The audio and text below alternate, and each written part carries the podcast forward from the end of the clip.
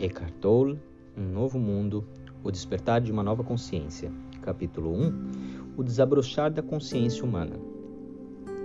Episódio 5 Espiritualidade e Religião. Qual é o papel das religiões estabelecidas no surgimento da nova consciência? Muitas pessoas já reconhecem a diferença entre espiritualidade e religião elas compreendem que ter um sistema de crenças, um conjunto de pensamentos entendido como a verdade absoluta, não torna ninguém espiritualizado. Não importa qual seja a natureza dessas convicções. Na realidade, quanto mais um indivíduo faz de seus pensamentos, suas crenças, sua própria identidade, mais se distancia da dimensão espiritual que existe dentro dele. Muitas pessoas ditas religiosas estão presas nesse nível. Para elas, a verdade equivale ao pensamento.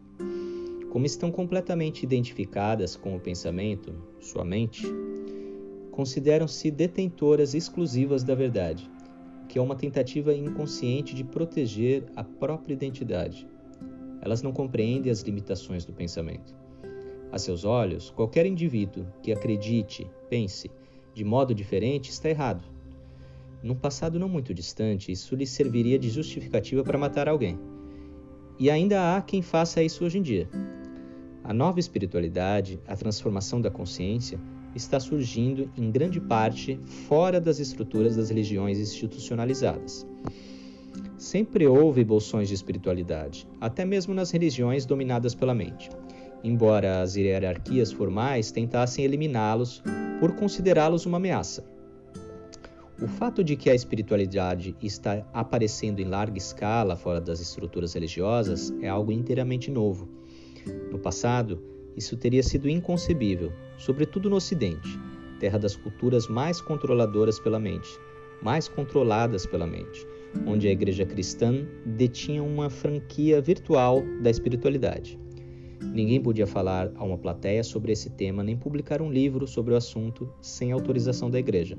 Caso contrário, seria silenciado. Hoje em dia, porém, mesmo dentro de determinadas crenças e religiões, há sinais de mudança.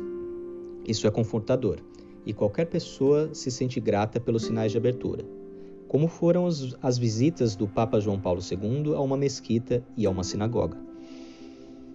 Em parte, como resultado dos ensinamentos espirituais que surgiram fora das religiões estabelecidas, mas também em decorrência da influência da antiga sabedoria do Oriente, um número cada vez maior de seguidores das religiões tradicionais tem sido capaz de deixar de lado a identificação com a forma, o dogma e o sistema de crenças rígido.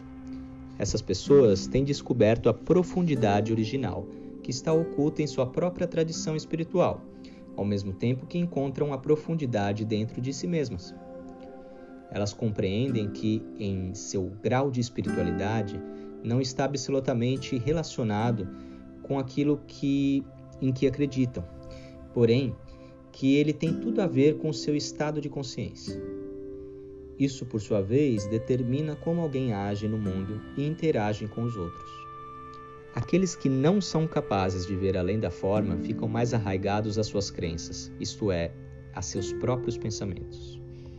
Hoje em dia, estamos testemunhando não apenas uma influência sem precedentes da consciência, como também uma resistência e uma intensificação do ego. Há instituições religiosas abertas à nova consciência, enquanto outras endurecem suas posições doutrinárias e se tornam parte de todas aquelas estruturas artificiais que o ego coletivo usa para defender e revidar.